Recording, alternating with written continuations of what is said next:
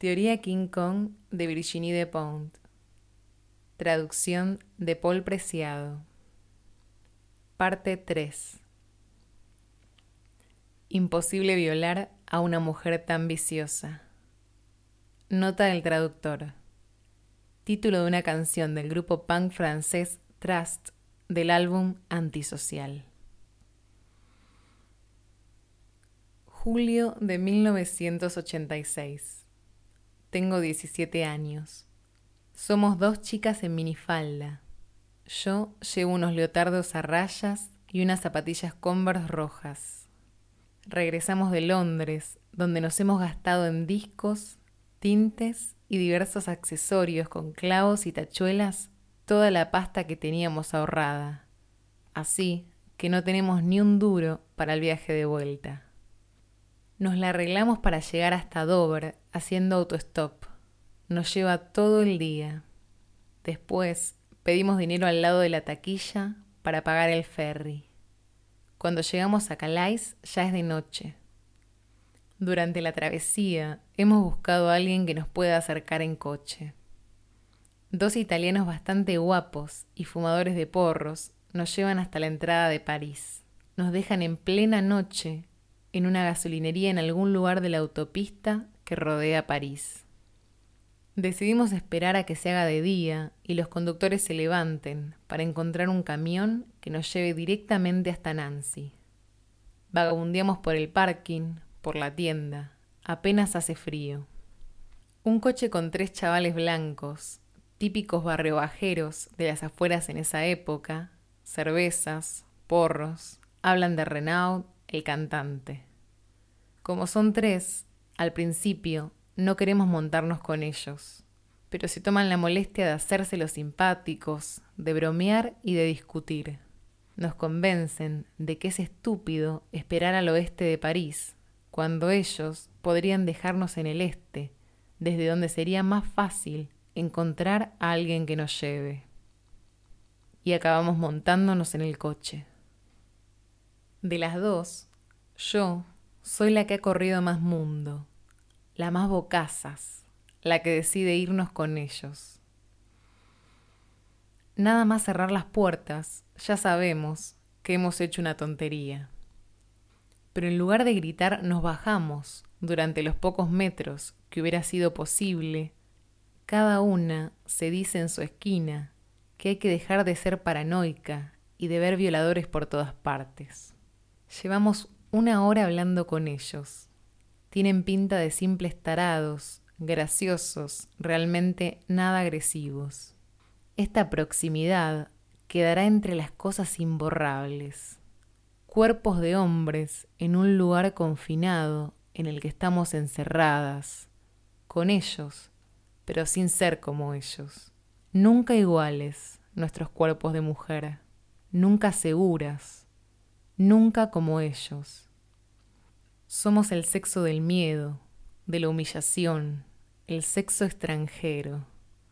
Su virilidad, su famosa solidaridad masculina, se construye a partir de esta exclusión de nuestros cuerpos. Se teje en esos momentos. Es un pacto que reposa sobre nuestra inferioridad. Sus risas de tíos, entre ellos la risa de los más fuertes, de los más numerosos. Mientras ocurre, ellos hacen como si no supieran exactamente qué está pasando. Como llevamos minifalda, como tenemos una el pelo verde y la otra naranja, sin duda, follamos como perras. Así que la violación que se está cometiendo no es tal cosa como en la mayoría de las violaciones, imagino. Imagino que después ninguno de esos tres tipos se identifica como violador, puesto que lo que han hecho es otra cosa.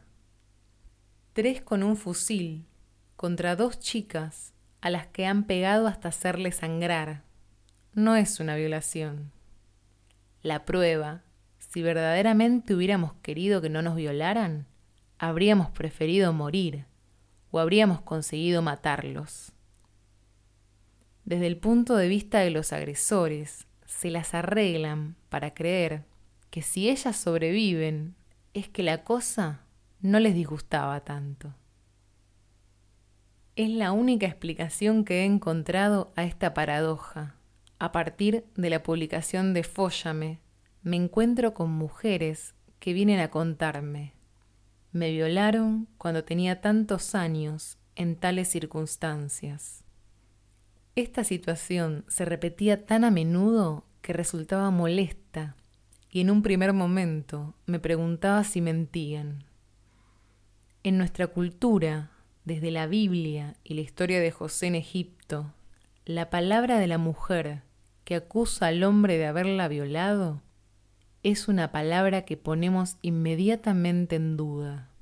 He aquí un hecho aglutinador que conecta a todas las clases sociales, todas las generaciones, todos los cuerpos y todos los caracteres.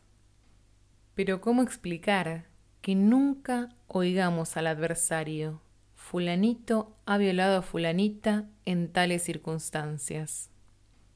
Porque los hombres siguen haciendo lo que las mujeres han aprendido a hacer durante siglos, llamarlo de otro modo, adornarlo, darle la vuelta, sobre todo no llamarlo nunca por su nombre, no utilizar nunca la palabra para describir lo que han hecho. Se han pasado un poco, ella estaba un poco borracha, o bien era una ninfómana que hacía como si no quisiera, pero si ha ocurrido es que en realidad la chica consentía. Que haga falta pegarla, amenazarla, agarrarla entre varios para obligarla, y que llore antes, después y durante, eso no cambia nada. En la mayoría de los casos, el violador se las arregla con su conciencia. No ha sido una violación, era una puta que no se asume y a la que él ha sabido convencer.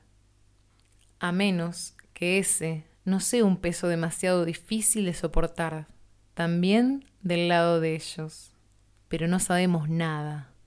Ellos no dicen nada solo se identifica en prisión a los psicópatas graves, los violadores en serie que recortan conios con cascos de botella, o a los pedófilos que atacan a las niñas. Porque los hombres, claro está, condenan la violación. Lo que ellos practican es otra cosa. A menudo se dice que el porno aumenta el número de violaciones. Hipócrita y absurdo, como si la agresión sexual fuera una invención reciente que tuvo que ser introducida en las mentes a través de las películas. Sin embargo, que los machos franceses no hayan ido a la guerra después de los años 70 en Argelia aumenta seguramente el número de violaciones civiles. La vida militar hasta ahora era una ocasión habitual de practicar violaciones colectivas por la buena causa. Se trata en principio de una estrategia de guerra que participa de la virilización del grupo que la lleva a cabo y debilita al mismo tiempo al grupo adversario. Esto es así desde que las guerras existen. Dejen de hacernos creer que la violencia sexual contra las mujeres es un fenómeno reciente o propio de un grupo específico. Los primeros años procurábamos no hablar de ello. Tres años más tarde, en las cuestas de la Cruz Roja de Lyon, violan a una chica a la que yo quería mucho. Un tipo la sigue desde la calle y la viola en su casa sobre la mesa de la cocina. El día que me entero, estoy trabajando en una pequeña tienda de discos, ataque sonoro, en el casco viejo de Lyon.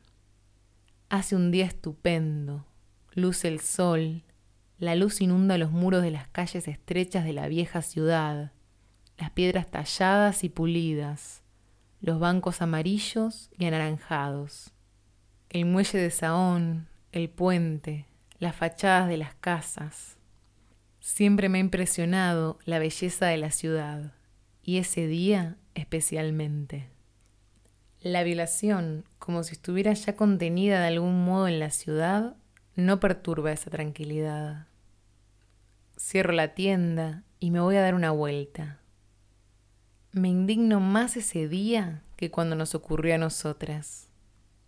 A través de su historia comprendo que la violación es algo que se pilla y de lo que después no te puedes deshacer, contaminada. Hasta ese momento yo creía que lo había asumido bien, que tenía la piel gruesa y cosas mejores que hacer en lugar de dejar que tres paletos me traumatizaran. Pero al darme cuenta de hasta qué punto yo veía la violación de mi amiga como un acontecimiento a partir del cual nada sería nunca como antes, acabé aceptando de rebote lo que nosotras mismas sentíamos. La herida de guerra que se libra en el silencio y en la oscuridad. Cuando violaron a mi amiga, yo tenía 20 años. Entonces no me interesaba que me hablaran de feminismo.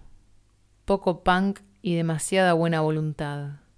Después de su agresión, cambié de idea y participé en un fin de semana de formación de Stop Violación, una línea telefónica de ayuda para hablar después de una agresión o para encontrar información jurídica. El seminario apenas había empezado y yo ya estaba refunfuneando en mi silla. ¿Por qué aconsejar a alguien que pusiera una denuncia? A ir a la policía, salvo para recibir el dinero de un seguro, no le veía ningún interés. Declararse víctima de una violación en una comisaría, pensaba yo de forma instintiva, era una manera de ponerse de nuevo en peligro. La ley de los maderos es la ley de los hombres. Después, una participante nos explica. La mayoría de las veces, una mujer que habla de su violación empezará llamándola de otro modo. En mi interior, como siempre, sigo renegando. Eso me parecía altamente improbable. ¿Por qué no dirán esa palabra? Y además, ¿qué sabe esa que habla? ¿Acaso se cree que nos parecemos todas? De repente pongo freno a mi rollo. ¿Qué es lo que yo he hecho hasta ese momento? Las pocas veces, a menudo super pedo, que he querido hablar del tema, ¿acaso he dicho la palabra? Nunca. Las pocas veces que he intentado contarlo, he esquivado la palabra violación. Una agresión, un lío, un agarrón, una mierda, whatever. Mientras no lleva su nombre, la agresión pierde su especificidad. Puede confundirse con otras agresiones, como que te roben, que te pille la policía, que te arresten, que te peguen una paliza.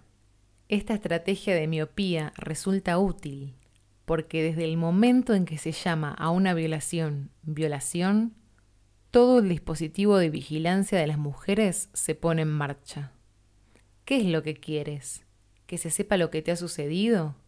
¿Qué es lo que quieres? ¿Que todo el mundo te vea como una mujer a lo que eso le ha sucedido? Y de todos modos, ¿cómo es posible que haya sobrevivido sin ser realmente una puta rematada? Una mujer que respeta su dignidad hubiera preferido que la mataran. Mi supervivencia en sí misma es una prueba que habla contra mí. El hecho de tener más miedo a la posibilidad de que te maten que a de quedar traumatizada por los golpes de pelvis de tres cabrones parecía algo monstruoso yo nunca había oído hablar del tema en ninguna parte. Gracias a mi condición de punk y practicante, podía vivir sin mi pureza de mujer decente, porque es necesario quedar traumatizada después de una violación. Hay una serie de marcas visibles que deben ser respetadas. Tener miedo a los hombres, a la noche, a la autonomía, que no te gusten ni el sexo ni las bromas. Te lo repiten de todas las maneras posibles. Es grave, es un crimen. Los hombres que te aman, si se enteran, se van a volver locos de dolor y de rabia. La violación es también un diálogo privado a través del cual un hombre declara a los otros hombres, yo me follo a vuestras mujeres a lo bestia. Así que el consejo más razonable, por diferentes razones, sigue siendo Guarda eso en tu foro interno. asfixiada entre dos órdenes. Púdrete, puta, como quien dice.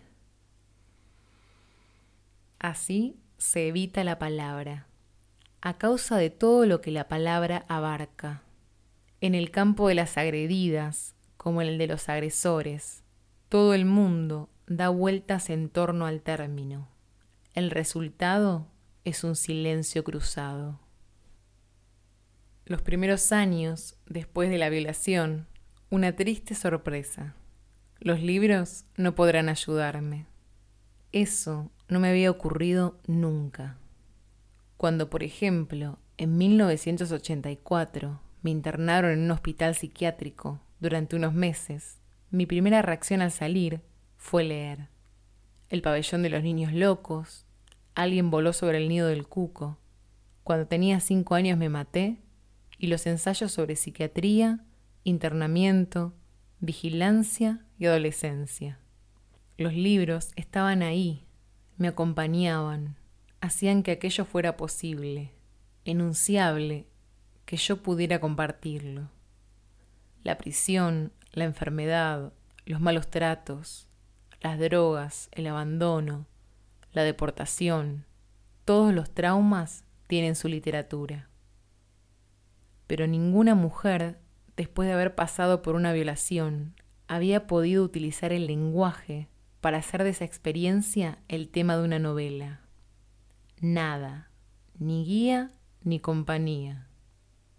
Eso no pasaba al dominio de lo simbólico. Es asombroso que las mujeres no digamos nada a las niñas, que no haya ninguna transmisión de saber ni de consignas de supervivencia, ni de consejos prácticos y simples. Nada. Finalmente, en 1990, voy a París a un concierto de Limbomaniacs. En el tren leo Spin, una revista americana. Una tal Camille Paglia escribe un artículo que me interpela y me hace reír, en el que describe el efecto que le causa ver a los jugadores de fútbol sobre el terreno, fascinantes bestias de sexo, llenas de agresividad. Empieza su artículo hablando de cómo le gusta toda esa rabia guerrillera, ese alarde de sudor y de piernas musculosas en acción. Y eso la lleva, como de oca en oca, a hablar de violación. He olvidado los términos exactos, pero era algo así, en esencia. Es un riesgo inevitable, es un riesgo que las mujeres deben tener en cuenta, y deben correr si quieren salir de sus casas y circular libremente. Si te sucede, levántate, dust yourself, desempólvate y pasa otra cosa. Y si eso te da demasiado miedo, entonces quédate en casa de mamá y ocúpate de hacerte la manicura. Eso me da rabia en su momento, pero unos minutos después se instala en mí una paz interior. Me impacta. París, estación de Lyon. Se ha hecho de noche. Llamo a Carolina, la misma amiga de siempre, antes de tirar hacia el norte en busca de la sala de conciertos de la calle Ordener. La llamo emocionada para hablarle de esta italoamericana que tiene que leerla y decirme lo que piensa. El artículo impacta a Carolina como me impactó a mí. A partir de ese momento, ya nunca ha habido nada prohibido, cerrado como antes. Pensar por primera vez la violación de una manera nueva. El tema había sido tabú hasta entonces, tan minado que no nos permitían decir otra cosa que qué horror y pobres chicas. Por primera vez, alguien valoraba la capacidad de recuperarse de una violación más que de largar un florilegio de traumas de forma condescendiente. Desvalorización de la violación, de su alcance, de su resonancia. Eso no anulaba nada de lo que había pasado, ni borraba nada de lo que habíamos aprendido aquella noche. Camille Paglia es sin duda la más controvertida de todas las feministas americanas.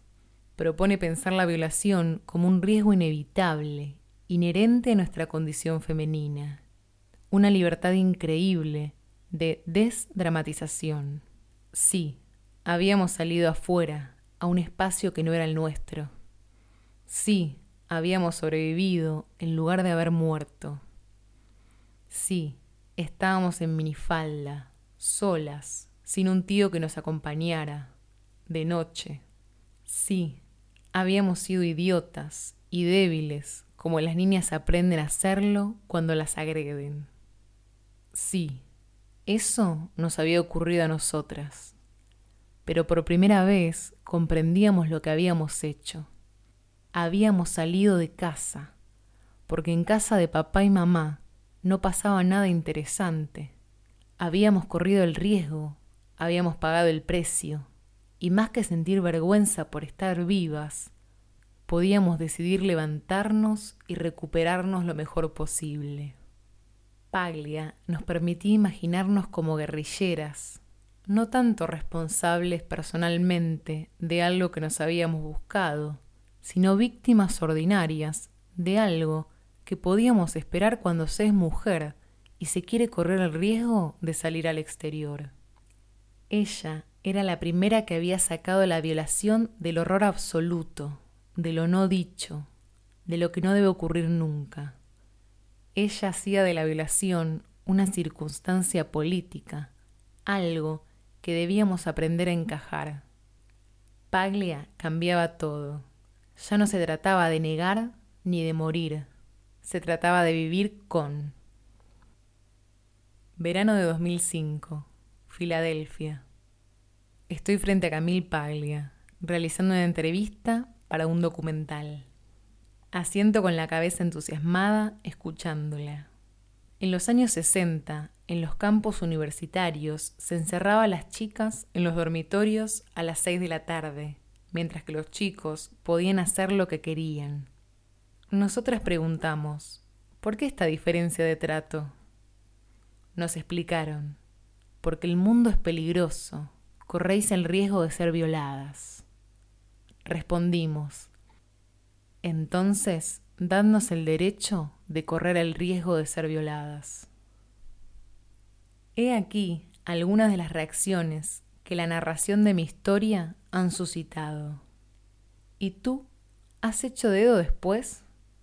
Porque yo contaba que no se lo había contado a mis padres por miedo a que me encerraran en una caja fuerte por mi bien. Porque evidentemente había vuelto a ser dedo menos contenta, menos efusiva, pero lo he vuelto a hacer. Hasta que otros punkis me dieron la idea de viajar en tren a golpe de multa, no conocí otra manera de ir a un concierto en Toulouse el jueves y a otro el sábado en Lille. Y en esa época, ir a un concierto era más importante que cualquier cosa, justificaba cualquier riesgo. Nada podía ser peor que quedarme en mi habitación, lejos de la vida, cuando ocurrían tantas cosas fuera. Así que seguí yendo a ciudades en las que no conocía a nadie. Seguí esperando que las estaciones de tren cerrasen para poder pasar la noche dentro. Seguí durmiendo en las entradas de los edificios, esperando un tren para el día siguiente, haciendo como si yo no fuera una chica. Y si nunca me han violado después, he corrido no obstante ese riesgo cientos de veces simplemente por rondar por la calle. Lo que viví en esa época, a esa edad, fue irreemplazable, mucho más intenso que encerrarme en el colegio y aprender la docilidad o quedarme en casa a hojear revistas. Esos fueron los mejores años de mi vida, los más ricos y bulliciosos, y todas las mierdas que vinieron con ellos, yo encontré la manera de vivirlas pero evité escrupulosamente contar mi historia, porque no sabía cuál sería el juicio de antemano. Ah, así que has seguido haciendo dedo. Si eso no ha bastado, es que te debió gustar. Porque en la violación siempre es necesario probar que no estábamos realmente de acuerdo. La culpabilidad está sometida a una atracción moral no enunciada, que hace que todo recaiga siempre del lado de aquella a la que se la meten más que del lado del que la mete. Cuando se retiró de los cines la película Fóllame, muchas mujeres, los hombres no se han atrevido a decir nada al respecto, afirmaron públicamente, ¡qué horror! Sobre todo no hay que creer que la violencia es una solución contra la violación. Ah, ¿no? Nunca oímos en el telediario hablar de chicas solas o en banda que arranquen la pija del violador con los dientes durante la agresión, que les buscan después para vengarse o les dan una hostia. Estos ejemplos existen únicamente en las películas hechas por hombres. La última casa de la izquierda, de Wes Craven, El ángel de la venganza, de Abel Ferrara, Escupo sobre tu tumba, de Meir Sarchi, por ejemplo. Las tres películas empiezan por una violación más o menos repugnante, más bien más que menos, por otra parte. Después, en la segunda parte, detallan las venganzas ultrasangrientas que las mujeres infligen a sus agresores. Cuando los hombres ponen en escena personajes femeninos, rara vez suele ser para intentar comprender sus vivencias o lo que ellas sienten como mujeres es más bien para poner en escena su sensibilidad de hombres en un cuerpo de mujer. Volveré sobre esta cuestión al hablar de porno, que sigue la misma lógica. En estas tres películas vemos cómo los hombres reaccionarían frente a la violación si estuvieran en el lugar de las mujeres. Un baño de sangre, de una violencia despiadada. El mensaje que nos dirigen está claro ¿por qué vosotras no os defendéis más violentamente? Lo que resulta sorprendente, efectivamente, es que no reaccionemos de ese modo. Una empresa política ancestral, implacable, enseña a las mujeres a no defenderse. Como siempre, doble obligación, hacernos saber que no hay nada tan grave y al mismo tiempo que no debemos defendernos ni vengarnos sufrir y no poder hacer nada más, una espada de Damocles entre las piernas. Pero las mujeres sienten aún la necesidad de afirmar, la violencia no es una solución. Por tanto, el día que los hombres tengan miedo de que les laceren la pija golpes de cúter cuando acosen a una chica, seguro que de repente sabrán controlar mejor sus pasiones masculinas y comprender lo que quiere decir no. Yo habría preferido aquella noche ser capaz de dejar atrás lo que habían enseñado a mi sexo y degollarlos a todos, uno por uno, en lugar de vivir como una persona que no se atreve a defenderse porque es una mujer y la violencia no es su territorio, como si la integridad física de un hombre fuera más importante que la de una mujer. Durante la violación, Llevaba en el bolsillo de mi cazadora Teddy roja una navaja, mango negro brillante, mecánica impecable, cuchilla fina pero larga, afilada, perfecta, radiante. Una navaja que yo sacaba con bastante facilidad en esa época globalmente confusa. Me había acostumbrado a ella, a mi manera había aprendido a usarla. Esa noche la navaja se quedó escondida en mi bolsillo y la única idea que me vino a la cabeza fue, sobre todo, que no la encuentren, que no decían jugar con ella. Ni siquiera pensé en utilizarla. Desde el momento en que comprendí lo que nos estaba ocurriendo, me convencí de que ellos eran los más fuertes. Una cuestión mental. Luego me he dado cuenta de que mi reacción habría sido diferente si hubieran intentado robarnos las cazadoras. Yo no era temeraria, pero sí bastante inconsciente. En ese momento preciso me sentí mujer, suciamente mujer, como nunca me había sentido antes y como nunca he vuelto a sentirme después. No podía hacer daño a un hombre para salvar mi pellejo creo que habría reaccionado de la misma manera si hubiera habido un único chico contra mí. Era el proyecto mismo de la violación lo que hacía de mí una mujer, alguien esencialmente vulnerable. Se domestica a las niñas para que nunca hagan daño a los hombres, y las mujeres la llaman al orden cada vez que se salta en esa regla. A nadie le gusta saber hasta qué punto es un cobarde. Nadie quiere sentirlo en su propia piel. No estoy furiosa contra mí por no haberme atrevido a matar a uno de ellos. Estoy furiosa contra una sociedad que me ha educado sin enseñarme nunca a golpear a un hombre si me abre las piernas a la fuerza. Mientras que esa misma sociedad me ha inculcado la idea de que la violación es un crimen horrible del que no debería reponerme. Sobre todo, me da rabia que frente a tres hombres, una escopeta y atrapadas en un bosque del que no podíamos escapar corriendo, hoy todavía me sienta culpable de no haber tenido el coraje de defendernos con una pequeña navaja. Al final, uno de ellos encontró la navaja y se la enseñó a los otros, sinceramente sorprendido de que yo no lo hubiera sacado. O sea que les gustaba. Los hombres, francamente, ignoran hasta qué punto el dispositivo de emasculación de las chicas es imparable, hasta qué punto todo está escrupulosamente organizado para garantizar que ellos triunfen sin arriesgar demasiado cuando atacan a mujeres. Creen inocentemente que su superioridad se debe a su gran fuerza. No les molesta pelearse con una escopeta contra una navaja. Piensan, alegres, imbéciles, que ese combate es igualitario. Ese es el secreto de su tranquilidad de espíritu.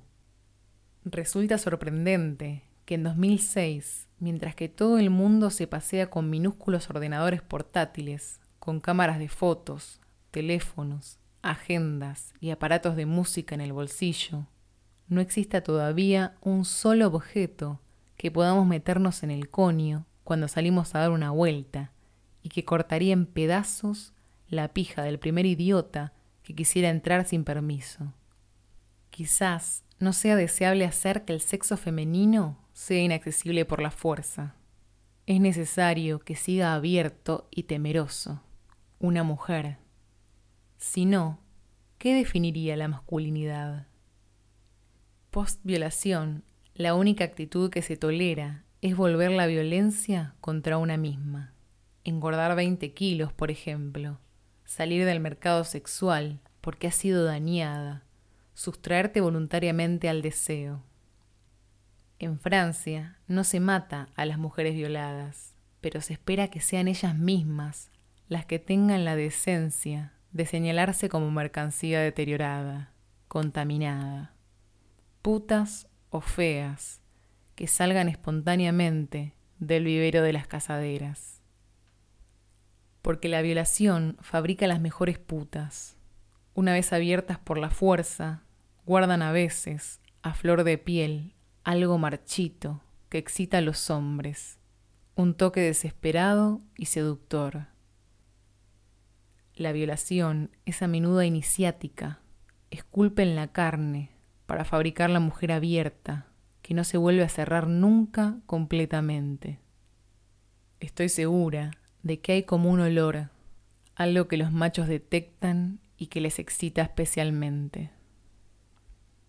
Nos obstinamos en hacer como si la violación fuera algo extraordinario y periférico, fuera de la sexualidad, evitable, como si concerniera tan solo unos pocos, agresores y víctimas, como si constituyera una situación excepcional que no dice nada del resto, cuando por el contrario está en el centro, en el corazón, en la base de nuestra sexualidad.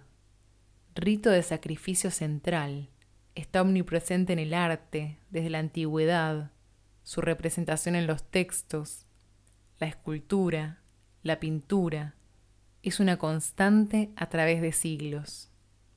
En los jardines de París y en los museos vemos representaciones de hombres forzando a mujeres. En las metamorfosis de Ovidio parece que los dioses Pasan el tiempo queriendo tirarse a mujeres que no están de acuerdo, consiguiendo lo que quieren por la fuerza. Fácil para los que son dioses. Y cuando se quedan embarazadas, encima, las mujeres de los dioses se vengan de ellas. La condición femenina, su alfabeto, siempre culpables de lo que nos hacen. Criaturas a las que se responsabiliza del deseo que ellas suscitan. La violación es un programa político preciso, esqueleto del capitalismo. Es la representación cruda y directa del ejercicio del poder. Designa un dominante y organiza las leyes del juego para permitirle ejercer su poder sin restricción alguna. Robar, arrancar, engañar, imponer, que su voluntad se ejerza sin obstáculos y que goce de su brutalidad sin que su contrincante pueda manifestar resistencia. Robar, arrancar, engañar, imponer, que su voluntad se ejerza sin obstáculos y que goce de su brutalidad sin que su contrincante pueda manifestar resistencia. Correrse de placer al anular al otro, al exterminar su palabra, su voluntad, su integridad. La violación es la guerra civil, la organización política a través de la cual un sexo declara al otro, yo tomo todos los derechos sobre ti, te fuerzo a sentirte inferior, culpable y degradada. La violación es lo propio del hombre, ni la guerra, ni la caza, ni el deseo crudo, ni la violencia o la barbarie. La violación es lo único que las mujeres, hasta ahora, no se han reapropiado. La mística masculina debe construirse como si fuera peligrosa, criminal e incontrolable por naturaleza. Por ello, debe ser rigurosamente vigilada por la ley, gobernada por el grupo. Detrás del velo de control de la sexualidad femenina aparece el objetivo principal de lo político, formar el carácter viril como asocial, pulsional, brutal. La violación sirve como medio para afirmar esta constatación. El deseo del hombre es más fuerte que él, no puede dominarlo. Oímos todavía decir, gracias a las putas hay menos violaciones, como si los varones no pudieran contenerse y tuvieran que descargarse en alguna parte. Creencia política construida y no evidencia natural, pulsional, como nos quieren hacer creer. Si la testosterona hiciera de ellos animales de pulsiones indomables, entonces matarían tan fácilmente como violan. Y este no es el caso. Los discursos sobre la cuestión de la masculinidad están esmaltados con residuos de oscurantismo. La violación, el acto condenado del que no se debe hablar, sintetiza un conjunto de creencias fundamentales sobre la virilidad. La fantasía de la violación existe, la fantasía sexual. Si quiero hablar de mi violación, entonces tengo que pasar por esto. Es una fantasía que tengo desde que era niña. Diría que es un vestigio de la escasa educación religiosa que he recibido indirectamente a través de los libros, la tele, los otros niños del colegio, los vecinos. Las santas, atadas, quemadas vivas, los mártires son las primeras imágenes que me provocaron una emoción erótica. La idea de ser entregada, forzada, obligada, era una fascinación mórbida y excitante para la niña que yo era entonces. Después, esas fantasías me acompañan. Estoy segura de que son muchas las mujeres que prefieren masturbarse fingiendo que eso no les interesa, antes de saber lo que les excita. No todas somos iguales, pero no soy la única. Esas fantasías de violación, de ser tomada por la fuerza, en condiciones más o menos brutales, que yo declino a lo largo de mi vida masturbatoria, no me vienen out of the blue. Se trata de un dispositivo cultural omnipresente y preciso, que predestina la sexualidad de las mujeres a gozar de su propia impotencia, es decir, de la superioridad del otro, más bien a gozar contra su propia voluntad que como zorras a las que les gusta el sexo. En la moral judeo-cristiana, más vale ser tomada por la fuerza que ser tomada por una zorra. Nos lo han repetido suficientemente.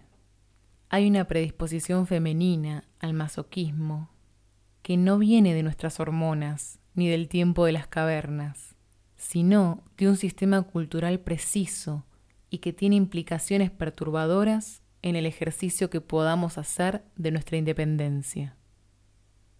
Voluptuosa y excitante resulta también perjudicial que nos atraiga lo que nos destruye, nos aparta siempre del poder. En el caso preciso de la violación, se presenta el problema del sentimiento de culpabilidad, puesto que he tenido a menudo esa fantasía. Soy corresponsable de la agresión. Para empeorar las cosas, de ese tipo de fantasías no se habla, sobre todo si te han violado. Somos probablemente numerosas las que nos hallamos en esa situación. Haber pasado por una violación y haber tenido anteriormente fantasías de este tipo. Por tanto, sobre el tema, solo hay silencio, porque lo que no se puede decir puede destruir sin trabas. Cuando el chico se da vuelta y declara se acabaron las risas, dándome la primera bofetada, no es la penetración lo que me aterra, sino la idea de que nos van a matar para que no podamos hablar después ni denunciarlos ni declarar. En su lugar, después de todo, eso es lo que yo hubiera hecho.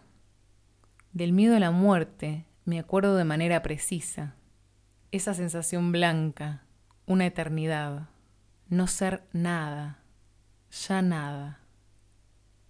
Eso se acerca más a un trauma de guerra que al trauma de violación tal y como de ello hablan los libros es la posibilidad de la muerte, la proximidad de la muerte, la sumisión al odio deshumanizado de los otros, que hace que esa noche sea imborrable. Para mí, la violación posee ante todo esa particularidad, es algo obsesivo. Vuelvo a ello todo el tiempo. Desde hace 20 años, cada vez que creo haber acabado con ello, vuelvo para decir cosas diferentes y contradictorias. Novelas, historias cortas, canciones, películas. Imagino siempre que un día podré acabar con ello, liquidar el evento, vaciarlo, agotarlo. Imposible. Es fundacional de lo que soy como escritora, como mujer que ya no es exactamente una es al mismo tiempo lo que me desfigura y lo que me constituye.